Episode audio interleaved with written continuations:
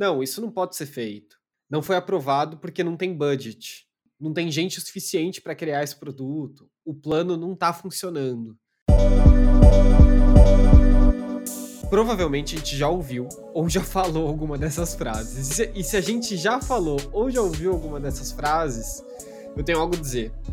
Houve um erro de design.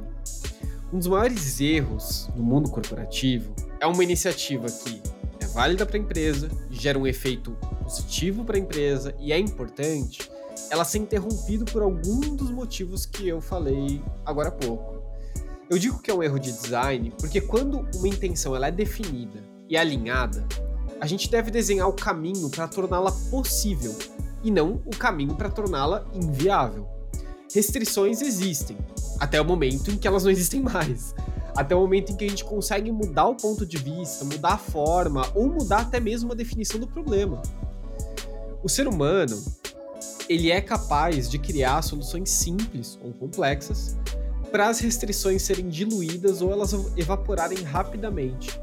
O modelo de pensamento restritivo, ele é importante para mapear contexto, não para pensar em soluções.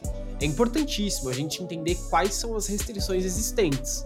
Da mesma forma, é essencial que a gente tenha estruturas criativas fortes para diluir essas restrições e a gente conseguir atingir a nossa intenção. Meu ponto é, o design ele é um meio para definir uma boa intenção, criatividade, prototipagem e teste. Ele é o caminho natural para atravessar cenários restritivos.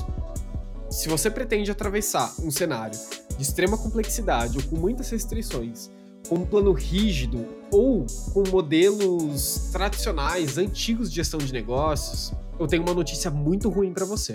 O seu plano vai falhar. Um abraço, pessoal. A gente se vê semana que vem.